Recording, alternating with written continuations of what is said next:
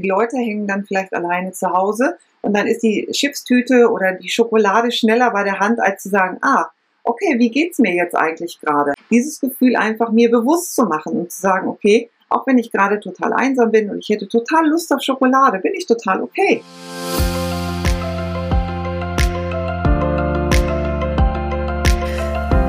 Hallo und herzlich willkommen. Das ist die vierte Folge des neuen Menomio Podcasts.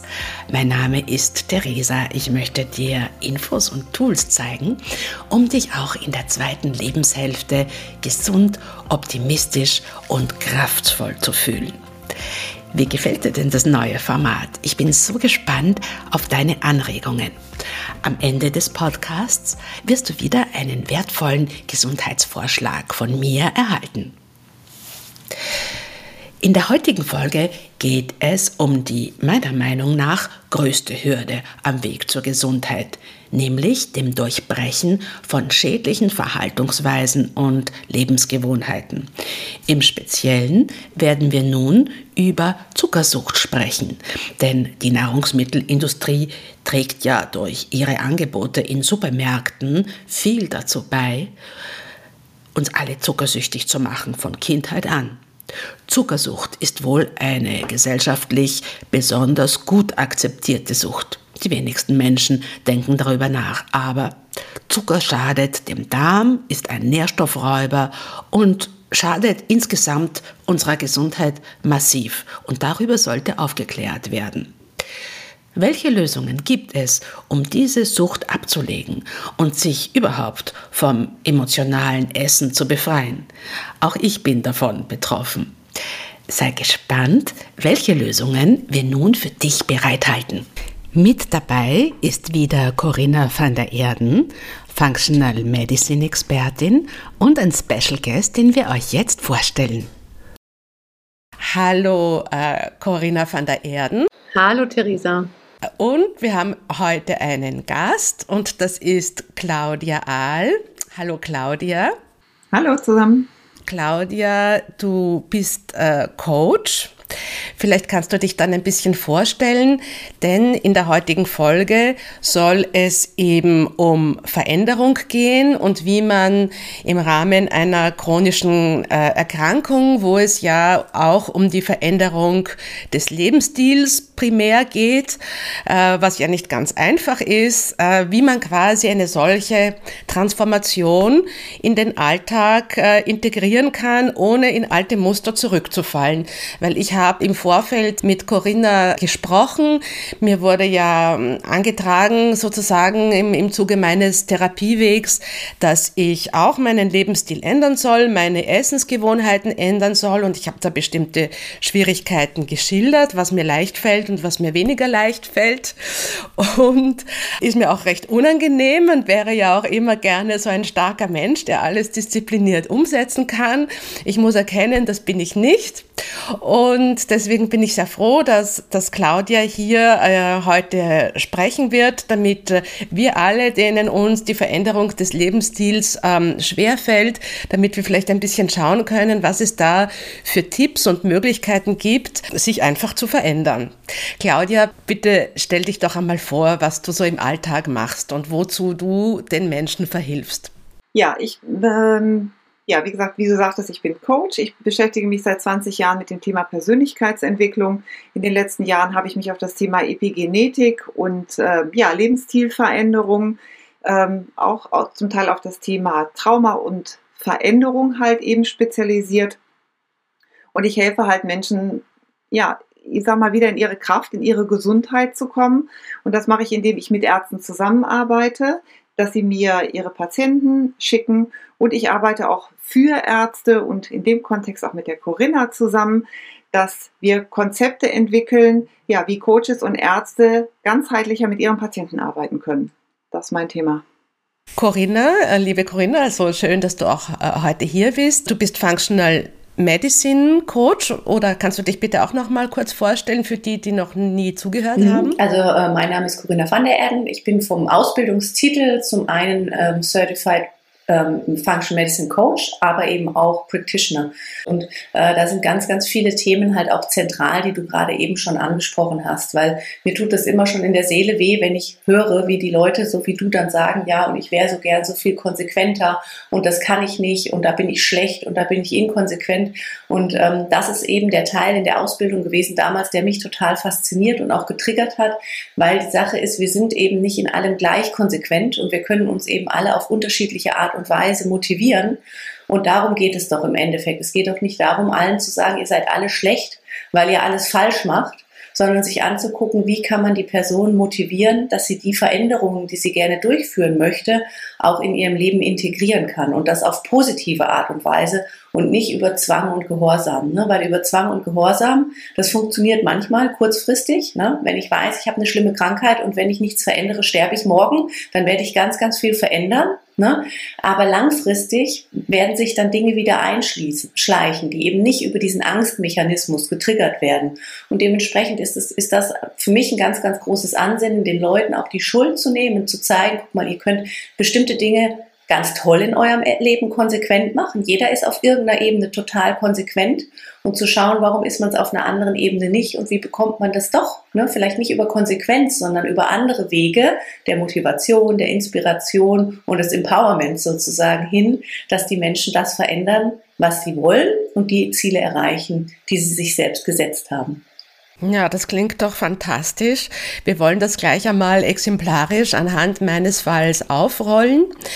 Ähm, wie ihr vielleicht aus den ersten Folgen wisst, ich habe ja eine Schilddrüsenentzündung, eine chronische Hashimoto und dementsprechend, ich würde jetzt meine Symptome unter ähm, Brain Fog und Schlafstörungen und insgesamt ähm, immer wieder mal also Energiereduziertheit und vor allem auch in der zweiten Regelhälfte Stimmungsschwankungen und innere Spannungszustände, die halt ähm, jetzt im zunehmenden Alter eigentlich ärger werden, als es als junges Mädchen der Fall war. So würde ich das jetzt einmal zusammenfassen.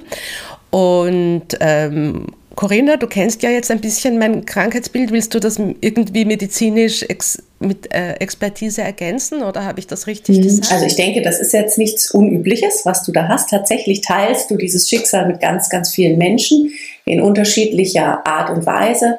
Aber es ist eben so, dass gerade wir Frauen ähm, da ist auch noch nicht das Ende gesprochen wissenschaftlich, warum, aber äh, gerade Frauen sehr anfällig sind für bestimmte autoimmune Prozesse, die entstehen und natürlich auch für hormonelle Prozesse, weil einfach bei uns hormonell mehr los ist als bei den Männern.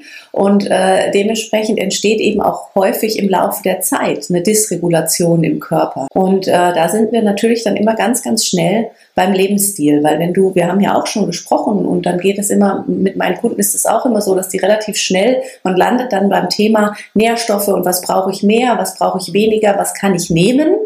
Aber das ist alles immer nur punktuell. Ne? Ich esse und nehme Nährstoffe nur punktuell. Aber mein Körper lebt 24 Stunden am Tag. In, ne, mein Hirn, mein Gehirn funktioniert 24 Stunden am Tag. Bestimmte Mechanismen laufen immer und immer wieder ab. Und da ist es eben wichtig einzugreifen und, und zu unterstützen, weil wenn ich meinem Körper immer signalisiere, es ist Stress, es ist böse, die Welt um, um mich herum ist gefährlich. Ne? Und dementsprechend ist es so wichtig, ne, zu erkennen, was ärgert meinen Körper? Wovon braucht er weniger? Wovon braucht er mehr? Und wie kriege ich das dann alltäglich integriert, ohne dass es wieder ein Stressor wird? Weil das ist ja das Letzte, was wir wollen. Wir wollen ja nicht noch mehr Stress generieren. Wir wollen eine Lösung finden, dass dein Körper sich weniger im Stress findet, befindet.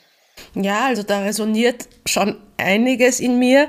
Also ich kann mich eigentlich gut damit anfreunden, jeden Tag 20 Supplements zu nehmen. Das, was viel schwerer zu verändern ist, ist eben der Lebensstil. Ich habe sicher die letzten 20 Jahre ganz viel gearbeitet als Journalistin, Freelancerin, immer zwei, drei, vier Jobs zugleich gemacht und, und es begannen dann diese Erschöpfungszustände und das war dann der Stopp und dann mit dieser Diagnose, na, mit der Hashimoto Diagnose. Corinna hat mir ja aufgetragen und Ruth, ich sollte ruhiger essen, mehr kauen, äh, es geht ja in erster Linie jetzt einmal um die Darmentlastung. Ja, Corinna, ist das richtig? Das waren so die ersten Schritte, die wir gemeinsam beschlossen haben. Naja, das, also das war der erste Schritt, einfach um dir eine erhöhte Nährstoffverfügbarkeit zu gewährleisten. Weißt du, weil natürlich können wir jetzt zig Supplements in dich reinstecken, ähm, aber auch die müssen verdaut werden. Ne? Und verdauen tut unser Körper eben nicht, wenn er im Stress ist. Und verdauen tut unser Körper deutlich besser, wenn wir uns darauf konzentrieren. Und dementsprechend ist das ein ganz, ganz wichtiger Basisfaktor, den man, in, den man ähm, verändern kann. Den Leuten helfen, dass sie bewusst essen, gut kauen und ihrem Körper die Möglichkeit geben, sowohl aus der Nahrung als auch aus den Supplementen so viel wie möglich Nährstoffe aufzunehmen, die der Körper dann wieder benutzen kann, um aufzuräumen. Ne? Wenn der Körper aufräumen will, braucht er Nährstoffe und die musst du ihm irgendwie geben. Ne? Und wenn du was reinsteckst und der nimmt es nicht auf, kommt es am Ende wieder raus und war vergebliche Liebesmüh. Und deshalb ist das einfach immer der erste logische Schritt zu sagen, okay, wir schauen, dass möglichst viel von dem, was du oben reinsteckst, nicht wieder rauskommt, sondern wirklich benutzt wird, ne? damit dein Körper das tun kann, was er möchte. Ja, und da kann ich eben berichten, dass mir das auf jeden Fall sehr gut getan hat, dass ich mir jetzt bewusstere Essenspausen nehme und dass das fast wie ein Gebet ist, ja, wenn ich das jetzt so sagen darf, so zur Ruhe kommen und äh, in Ruhe essen. Äh, es fällt mir aber auch schwer, das immer durchzuhalten oder häufig durchzuhalten. Es geht manchmal, aber vielleicht nicht so oft, wie es wünschenswert wäre. Und dann war eben das Thema mit dem Zucker und dem Gluten und den Milchprodukten, die ich äh, weglassen sollte.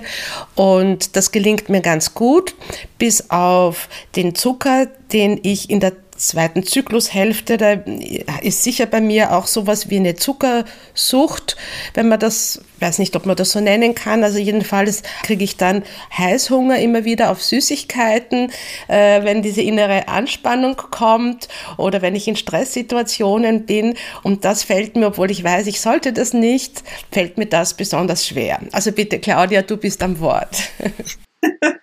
ja, ich glaube, auch das teilst du mit unglaublich vielen äh, Menschen und Hörern, die uns jetzt zuhören. Ich kenne das von mir auch, weil ähm, Zucker ist ja etwas, das begleitet unser Leben von Anfang an, ja. Und wenn man dann äh, vielleicht sogar auch gestillt, äh, nicht gestillt worden ist oder so, dann geht das ganze Prozedere ja schon vor unserem Spracherwerb los, sage ich jetzt einfach. Ist bei mir so, der Fall. Mhm. Ja, wunderbar. Soweit hatten wir uns noch gar nicht unterhalten. Aber ich sag mal, in den ganzen Babyprodukten sind auf jeden Fall versteckte Zucker und ähm, wir erleben das als Wohlgefühl. Also Zucker ist ein Teil ja unseres Verhaltens, unserer Verhaltensmuster, was wir auch lernen, ja. Und ähm, gerade wenn es darum geht, also auch Zucker aus dem Leben wegzulassen, geht es immer auch um die Muster, was wir gelernt haben, was wir mit Zucker verbinden. Also ich bin zum Beispiel auch jemand, ich bin groß geworden und äh, Süßigkeiten gab es in jeder emotionalen Lage, ja. Entweder als Belohnung, weil das gut gelaufen ist, oder ähm, als Trost, wenn irgendwas ganz schlecht gelaufen ist. Und das habe ich so total verinnerlicht. Und ich habe ganz viele Klienten, die sagen, boah, wenn du mir meine Schokolade wegnimmst, dann flippe ich aus. Ja? Und das ist wirklich wie ein Halt und wie ein Ersatzstoff. Ne? Und das ist eben, wenn ich mit meinen Klienten dann arbeite, dann gucke ich immer sehr genau in ihrer Biografie und in ihrer Geschichte, wie sind sie denn mit diesem Lebensmittel verbunden? Ja? Ähm, was bedeutet es für sie und wie kann man einen adäquaten Ersatz finden, der eine ähnliche Befriedigung macht. Und es kommt ja dann auch noch dazu, aufgrund der Familienmuster, wenn ich mich aus diesen Familienmustern ähm, emanzipiere, sage ich jetzt einfach mal so, dann wachse ich ja auch aus meinem Familiengefüge raus. Dann ist es halt eben nicht mehr, ich gehe äh, nach Hause und dann steht der Kuchen auf dem Tisch und dann muss ich zu den Eltern sagen, sorry, darf ich nicht mehr essen. Ja, also das ist ja wie immer dass ich im Prinzip auch ein Stückchen meiner Zugehörigkeit aufkündige. Und das kannst du im gesamtgesellschaftlichen Rahmen dann halt auch eben so sehen, geh mal durch den Supermarkt und Corinna, du wirst es bestätigen, ne? 80 bis 90 Prozent sind versteckte Zucker in den Produkten, die du halt einfach kaufst. Das heißt, ähm, ne, also du musst auch gesamtgesellschaftlich für dich eine ganz andere Lösung finden. Also da ist, da ist der Großteil der Menschheit ja gar nicht, weil es kein Bewusstsein dafür gibt. Die Zuckerindustrie ist ziemlich groß, die hat eine ziemlich große Lobby. Also das können wir vom Hundertsten ins Tausendste halt eben äh, ausweiten. Und dann ist halt eben die Frage, wie kann die spezielle Lösung für dich aussehen? Und da arbeite ich viel mit den Leuten halt eben auch mit der Klopftherapie, mit dem EFT und versuche genau diese Muster in ihnen bewusst zu machen und wirklich ganz kleinschrittig dran zu bleiben, dass sie in den Veränderungsprozess gehen können und das in ihr Leben integrieren können. Weil es ist nicht einfach gesagt, lass mal den Zucker weg, so einfach ist es halt einfach nicht. Hm. Ja? Ich würde da auch mal direkt äh, reinspringen, ähm, äh, weil ich finde, da hast mehrere ganz, ganz wichtige Punkte angesprochen. Das eine ist das Thema Prägung. Ne, du hast gesagt, ganz viele deiner Kunden und auch du selber verbinden Zucker mit allen Lebenssituationen, mit allen Emotionen. Ne? Und da habe ich ein ganz einfaches Beispiel, was ich total gerne mit meinen Kunden bespreche, aber eben auch, wenn ich ähm, Ärzte und Therapeuten schule. Ähm, es gibt ja hier in Deutschland eine ganz starke Bewegung hin zu ähm, Naturstoffen, Globuli. Ne? Und als ich Kinder bekommen habe, ich habe ja drei, ähm, war das immer sofort so, also ich war immer die einzige Mutter auf dem Spielplatz, die keine Anika-Globuli dabei hatte. Nicht, weil ich nicht dran glaube, dass die funktionieren, sondern einfach, weil ich sie immer vergessen habe. Ich bin auch immer die Mutter, die keine Taschentücher dabei hat. Ne? Ich vergesse sowas einfach gerne. Ähm, so, also, und dann habe ich mich immer voll geschämt, ne, dass wenn mein Kind auf die Knie gefallen ist, ich nicht sofort Anika-Globuli gegeben habe. So, aber mit der Zeit, ehrlich gesagt, bin ich mittlerweile sehr dankbar, weil die Sache ist, ihr müsst euch überlegen, diese Globuli sind süß. Das sind süße Kügelchen mit dem Wirkstoff Anika. Das heißt, die Kinder fallen aufs Knie, tun sich selber leid, logisch, haben wir Aua. Ne? Die Mama sieht das, kommt gerannt, nimmt sie in den Arm und gibt was Süßes.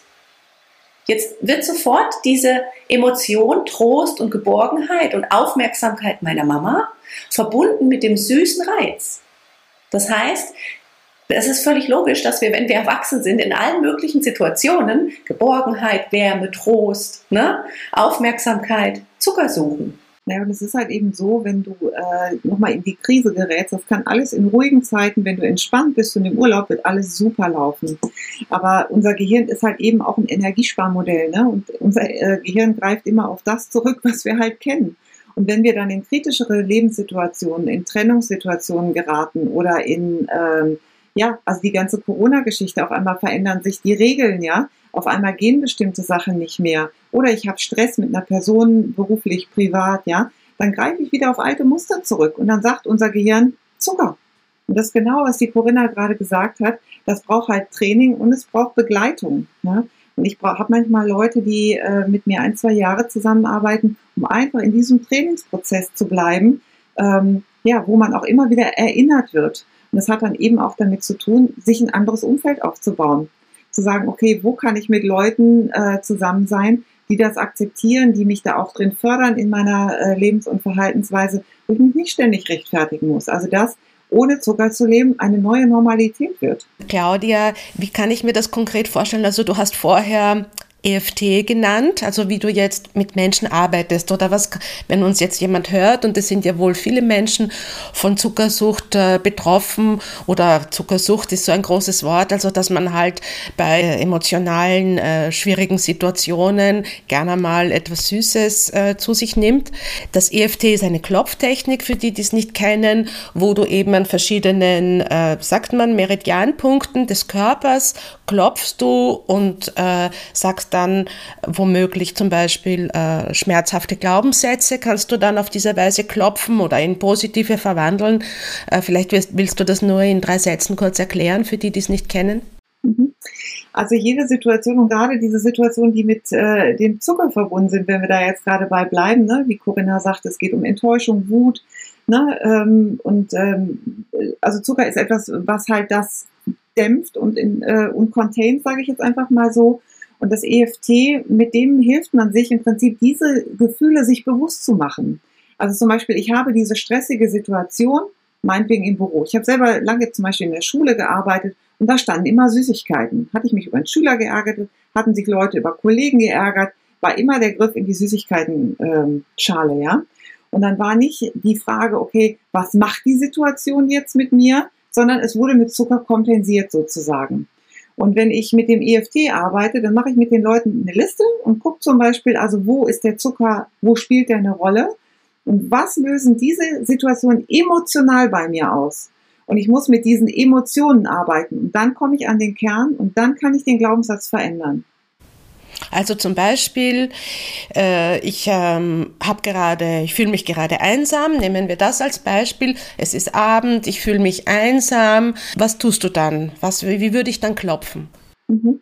Dann wäre der erste Schritt, dir überhaupt erstmal bewusst zu werden, ah, ich bin einsam Und aus diesem Grund würde ich jetzt zur Schokolade greifen. Der, der Schritt passiert ja bei den meisten Menschen gar nicht. Das kannst du mir jetzt ganz reflektiert erzählen, aber die Leute hängen dann vielleicht alleine zu Hause und dann ist die Chipstüte oder die Schokolade schneller bei der Hand, als zu sagen, ah, okay, wie geht's mir jetzt eigentlich gerade? Also der erst, die erste Frage wäre zu sagen, okay, wie geht's mir gerade?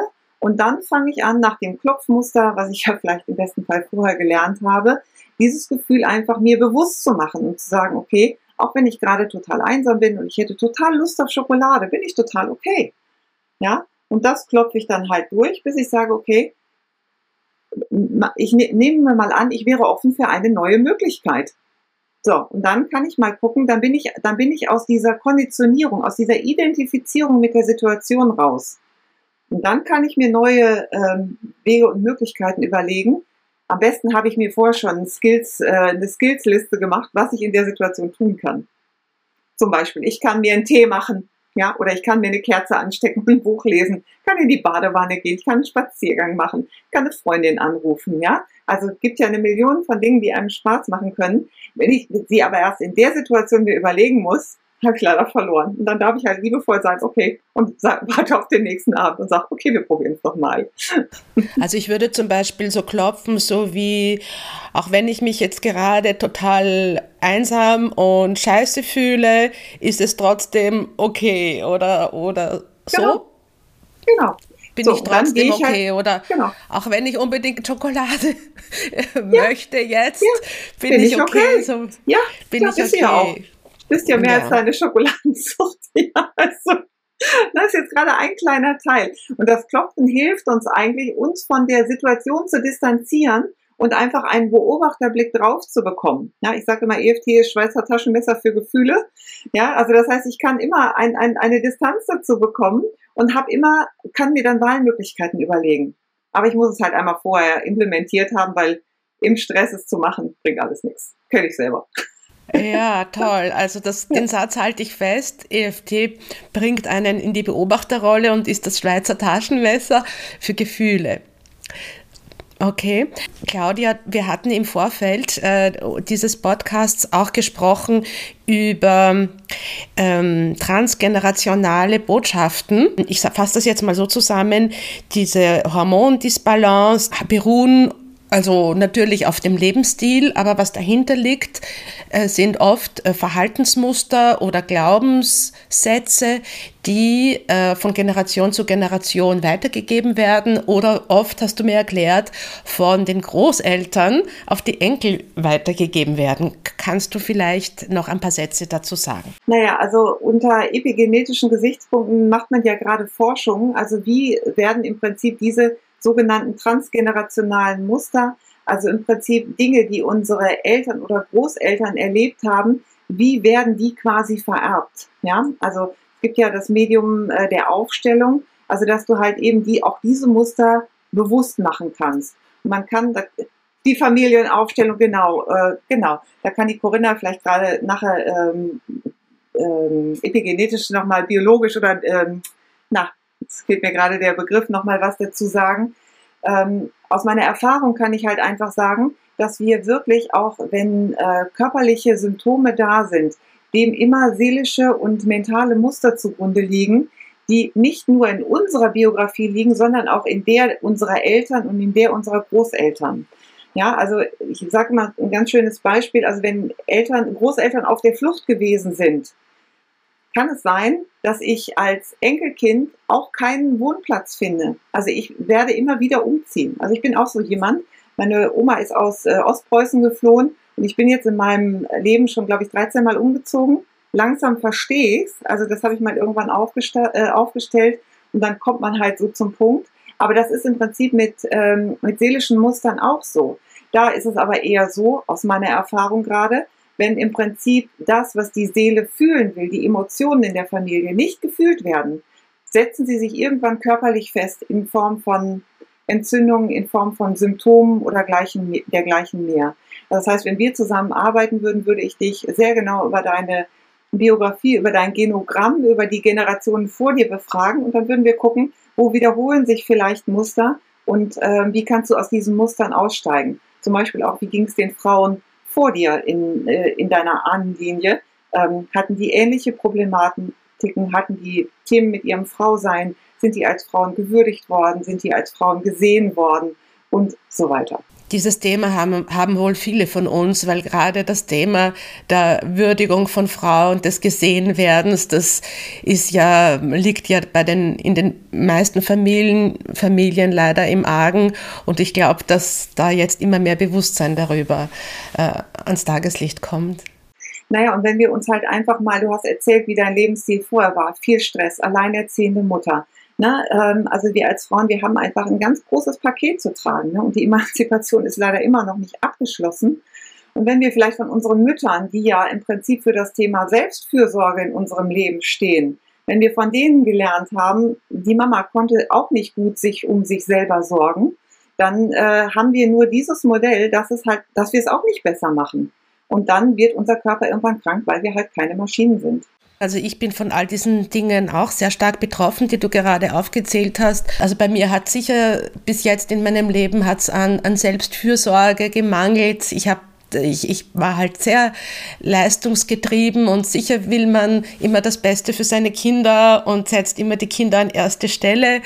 Und ja, und man, wir, wir alle vergessen doch ein bisschen auf uns selber, wir Frauen. Also ich beobachte das einfach bei den meisten, dass es ihnen, den meisten Frauen halt wirklich schwer fällt, gut für sich zu sorgen und sich an erste Stelle zu stellen und nicht an zweite, weil das wollen wir ja, wie ihr gesagt habt, auch an unsere Kinder weitergeben. Mhm. Und da kommt dann wieder der nächste Punkt, weißt du, weil man hört dann schon wieder, ich mache das nicht, ich setze mich nicht an erste Stelle, ich nehme mir nicht genug Zeit für mich, was ja schon wieder so einen Schuldaspekt hat. Ne?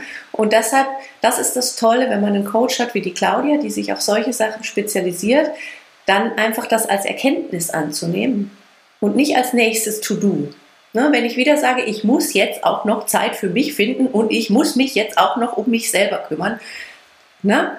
Genau, ne? Und das ist eine Erkenntnis und dann die Umsetzung. Das ist was, da braucht man einen Coach. Und das ist das Coole an dem Thema Coaching, dass man sich jemand, ne, man hat eine Aufgabe, die ist schwierig und man sucht einen Weg, das auf positive Art und Weise in sein Leben zu integrieren und nicht als nächstes übles To-Do, was auch noch da steht und jeden Tag so über einem steht und sagt, ne, das hast du heute auch wieder nicht hingekriegt. Ne? Gut, als Schlusswort, liebe Claudia, also das trifft ganz auf mich zu, dass ich immer das Gefühl habe, meine To-Do-Liste wird immer länger und jetzt, wo ich auch noch mir diese chronische Erkrankung aufgerissen habe, jetzt ist die To-Do-Liste noch länger geworden. Wie würdest du äh, mit dieser, äh, mit diesen ständigen Schuldgefühlen, ähm, wie, wie empfiehlst du mir, dass ich damit umgehe? Aber der wichtigste Punkt ist, wenn ich der Corinna auch nochmal zugehört habe und wenn ich den ganzen Podcast gerade nochmal so Revue passiere, du bist der wichtigste Mensch in deinem Leben und dein Ziel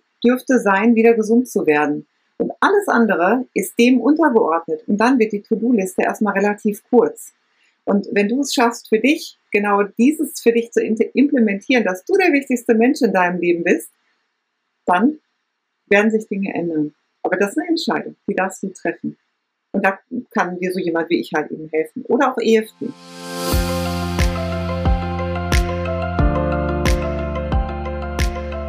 Das war die vierte Folge des neuen Medomio Podcasts. Heute haben wir darüber gesprochen, wie man schädliche Gewohnheiten, insbesondere emotionales Essen, verändern kann, indem man beispielsweise Perfektionismus ablegt und indem man mit der EFT-Klopftechnik leidbehaftete Glaubenssätze auflöst und zwar genau dann, wenn wir wieder zur Schokolade greifen wollen oder zur Zigarette, um unangenehme Gefühle zuzudecken. Dazu auch meine Challenge der Woche. Lasst uns gemeinsam klopfen, wenn ein unangenehmes Gefühl oder ein Heißhunger nach Schokolade auftaucht wir werden eine EFT-Klopfanleitung auf Instagram beim Immerjung Podcast hochladen und dann probieren wir das gemeinsam aus.